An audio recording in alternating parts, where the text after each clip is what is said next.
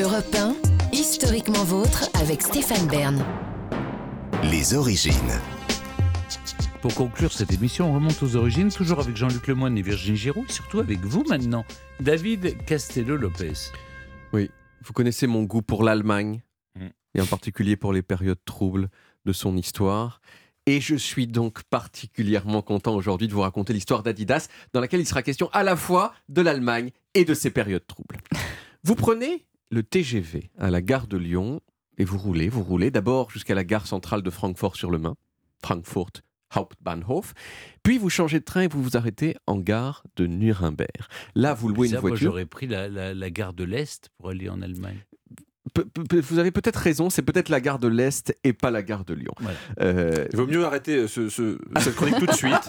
Cette imprécision est intolérable.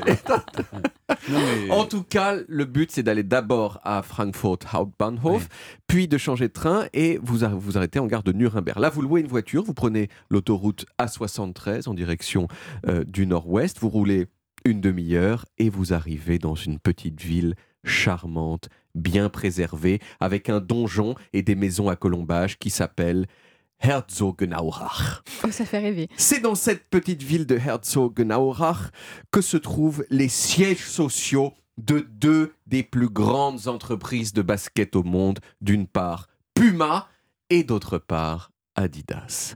Mais alors, est-ce un hasard si ces deux multinationales ont leurs sièges sociaux dans la même petite ville à 25 km en voiture de cette ville, l'autre ville célèbre pour son congrès nazi qu'est Nur- Nuremberg? Eh bien non Et pour comprendre pourquoi, il faut remonter 100 ans en arrière. Herzogenaurach, c'est une ville connue depuis très longtemps pour son industrie de la chaussure. Et un petit peu après la Première Guerre mondiale, il y a deux frères qui s'appelaient Adolf et Rudolf Dassler qui se sont associés pour créer la Gebrüter Dassler Schuhfabrik, la fabrique de chaussures des frères Dassler. Et ils ont eu très vite du succès, en particulier parce qu'ils ont développé une chaussure à pointe hyper performante pour la course à pied, qui a séduit notamment Jesse Owens aux Jeux Olympiques de 1936, qui a gagné sa célèbre finale du 100 mètres avec des chaussures des frères Dassler. Bon, tout allait bien, mais là, les deux frères se sont brouillés à mort.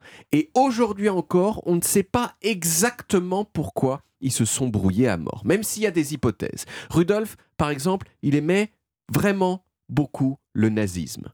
Adolphe, peut-être un petit peu moins, ça, ça a pu jouer. Ils ont aussi vécu sous le même toit avec leurs femmes respectives. Ça, ça peut donner lieu à des querelles de zoom-zoomerie qui peuvent euh, dégénérer. Rudolf était aussi convaincu que son frère l'avait dénoncé comme gros nazi aux Américains à la sortie de la guerre, ce qui euh, avait fait qu'il avait été interné dans un camp. Ça n'a pas été prouvé, mais ça a peut-être joué dans cette brouille aussi. Toujours est-il que le résultat de cette brouille mortelle, c'est que Adolphe, il s'est barré pour monter sa propre entreprise de chaussures.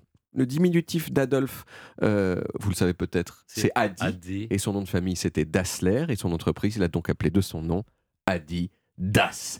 Et Rudolf, de son côté, il a créé la sienne, qu'il a d'abord appelée Ruda, pour Rudolf Dassler, avant de la rebaptiser La rivalité des deux frères, elle s'est donc incarnée dans une rivalité économique et elle s'est transmise aussi à tous les, des- les employés pardon, de leurs usines respectives.